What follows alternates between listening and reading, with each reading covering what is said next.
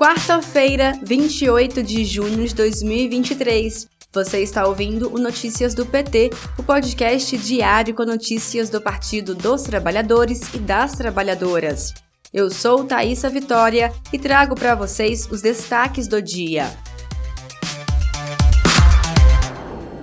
Hoje, o presidente Lula e o ministro do Desenvolvimento Agrário e Agricultura Familiar, Paulo Teixeira, anunciaram o Plano Safra da Agricultura Familiar. Entre as novidades da safra 2023-2024 estão o volume de crédito do Programa Nacional de Fortalecimento da Agricultura Familiar, que será o maior da história do Plano Safra, e juros mais baixos para a produção de alimentos, compra de máquinas e práticas sustentáveis. Na ocasião, também foi anunciado a ampliação do microcrédito rural para as agricultoras e os agricultores familiares de baixa renda, além da criação de linhas específicas e melhores condições de acesso para mulheres, jovens e povos e comunidades tradicionais. Confira mais informações no boletim da Rádio PT em radio.pt.org.br. Ainda nesta quarta-feira, o presidente Lula se reúne com o ministro do Desenvolvimento e Assistência Social, Wellington Dias.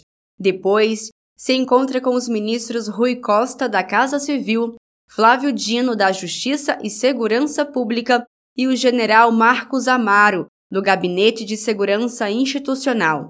O último compromisso do dia será uma audiência com a vice-presidente executiva e presidente da BYD para as Américas, Estela Lee, acompanhado do ministro da Casa Civil, Rui Costa, e do governador da Bahia, Jerônimo Rodrigues.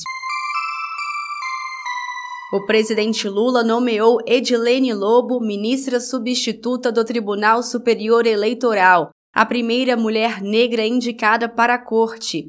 Edilene nasceu em Minas Gerais, é doutora em Direito Processual e autora de livros e artigos jurídicos.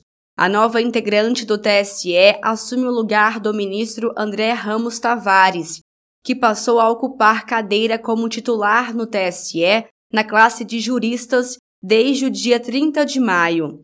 Confira mais informações na matéria do PT em pt.org.br.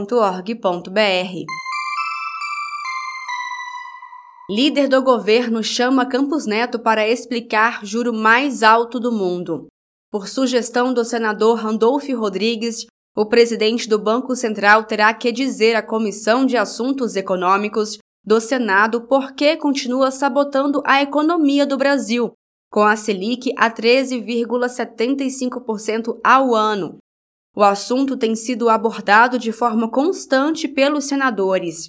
A presidenta nacional do PT, Gleisi Hoffmann, também registrou sua indignação nas redes sociais.